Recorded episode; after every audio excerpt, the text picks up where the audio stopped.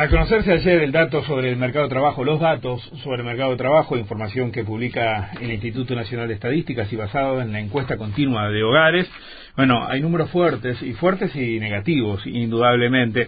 Eh, quizás de lo que más impacta es el dato puntual del desempleo en junio, que llega a un nivel de 9.8%, cerca de los dos dígitos y que tenemos que ir 12 años atrás para encontrar una tasa de esta naturaleza. Pero generalmente cuando manejamos datos de estas características Hablamos de trimestres porque es menos volátil que el dato mensual. ¿eh? Eh, recordemos que es información recolectada en encuestas. Y por lo tanto hay que ver ese segundo trimestre del año. Y ahí sí nos encontramos con un desempleo promedio que igual es muy alto, 8.9%, muy alto relativo a nuestra historia reciente. Está casi que un punto porcentual por, el por encima del registro del mismo periodo del año pasado.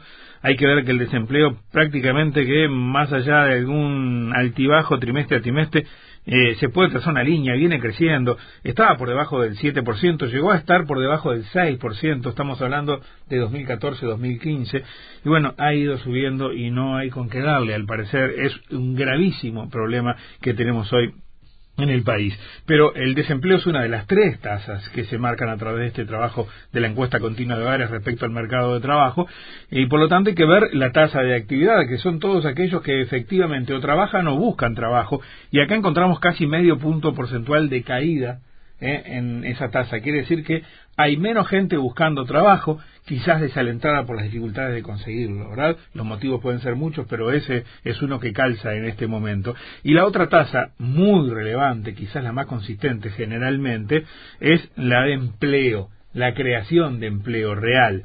Bueno, estos son todos aquellos ocupados mayores de 14 años. O sea, del paquete de personas mayores de 14 años, los que están ocupados, debí decir. Eh, bueno, hay una caída interanual, o sea, trimestre a trimestre de 1.7%. Es muy alta.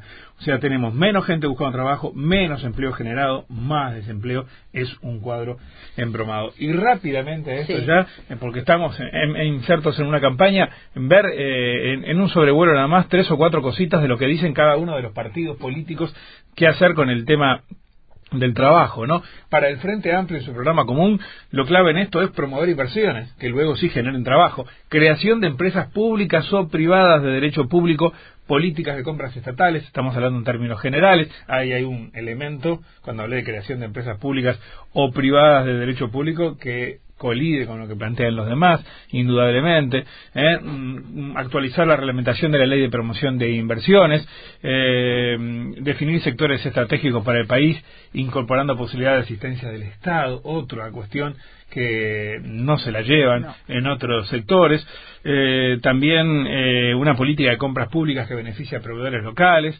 hay cuestiones que van contra la cuestión de mercado que son este, asuntos de debate indudablemente, creación de empresas verdes, fortalecer complejos productivos con componentes de producción respetuosa a la preservación ecológica, acá Martínez ha hecho hincapié en eso, y ahí puede haber puntos de contacto, promoción de industrias culturales, ¿eh? Eh, fortalecimiento del Sistema Nacional Integrado de Cuidados, economía solidaria, proyectos productivos asociados, habla de cooperativas, etcétera.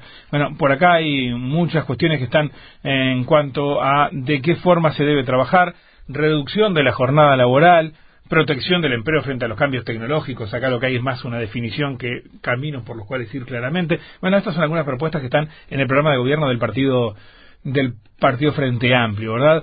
En cuanto a las propuestas del Partido Nacional, ahí fundamentalmente eh, flexibilizar salarios en ciertos sectores, revisar el sistema de negociación colectiva, crear un sistema que promueva el emprendedurismo, aumentar la productividad laboral, asegurar el mantenimiento del salario real, promover también elementos que lleven una cultura mayor del trabajo y del esfuerzo, eh, lograr acuerdos comerciales internacionales, evidentemente también que promuevan la inversión para crear puestos de trabajo. Estos son algunos puntos. Y si vamos a eh, las propuestas de ciudadanos que se han hecho suyas este, por parte del Partido Colorado, teniendo en cuenta el problema del empleo, eh, también la inserción internacional lo consideran clave para promover inversiones, por eso hablan de fortalecimiento de las embajadas, de trabajar por un cambio en el Mercosur, de bajar las tarifas de los servicios públicos, de profesionalizar y despolitizar la gestión de las empresas del Estado.